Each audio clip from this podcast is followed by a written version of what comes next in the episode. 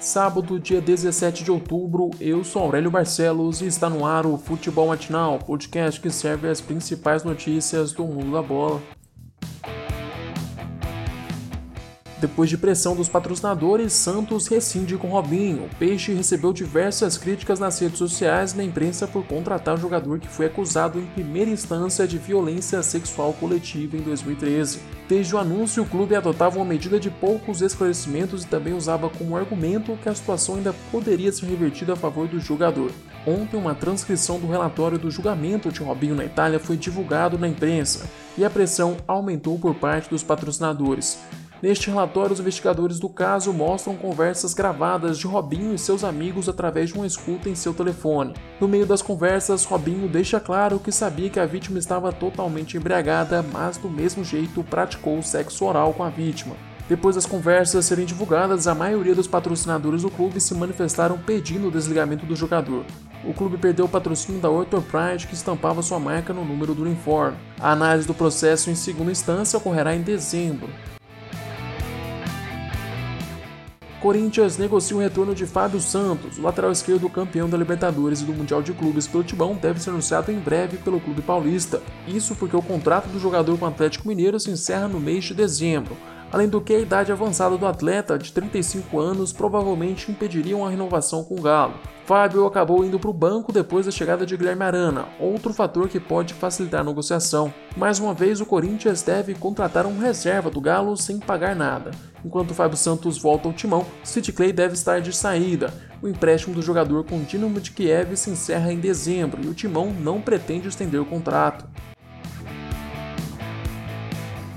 Ontem, o Atlético Mineiro oficializou a contratação de Matias Aratio. O argentino vai ser o décimo reforço de São Paulo. Matias é uma das grandes joias do futebol argentino atualmente. Com apenas 22 anos, o jogador formado no Racing até foi convocado para a seleção principal da Argentina. O jovem talento chega ao Galo por 6 milhões de dólares, o equivalente a 34 milhões de reais. O valor é referente a 50% dos direitos do atleta. Zaratio já está em BH e assinou um contrato de 5 anos com o Galo na manhã desta sexta-feira. Para quem não conhece o jogador, ele atua no meio de campo, principalmente no lado direito do ataque. Pela Série B, o Cruzeiro empatou em casa contra o Juventude. Ainda sem Filipão no banco de reservas, a Raposa tropeçou mais uma vez no Mineirão. O prejuízo ainda poderia ser maior se aos 7 minutos de jogo o Fábio não tivesse defendido um pênalti de Renato Cajá. Na etapa final, o Cruzeiro jogou melhor e quase abriu o placar, mas acabou parando nas defesas de Marcelo Carné. O empate sem gols deixa o Cruzeiro na vice-lanterna da competição com 13 pontos. A próxima partida da Raposa vai ser contra o Operário fora de casa, mas aí o Filipão já vai estar no comando da equipe.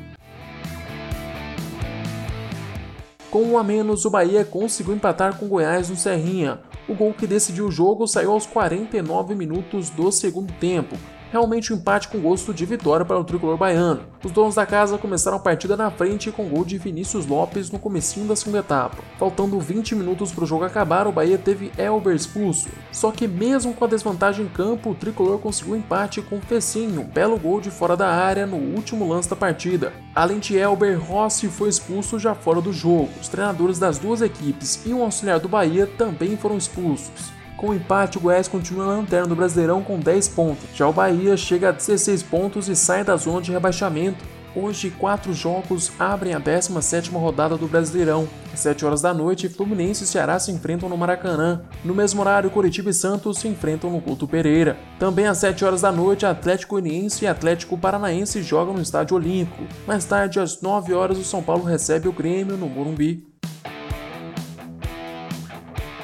Chegamos ao fim deste episódio. Eu, Aurélio Barcelos, volto amanhã com mais futebol matinal para vocês. Aproveite para se inscrever no nosso canal do YouTube e seguir o podcast no Spotify. Não se esqueça de compartilhar o podcast com seus amigos e familiares. Até mais!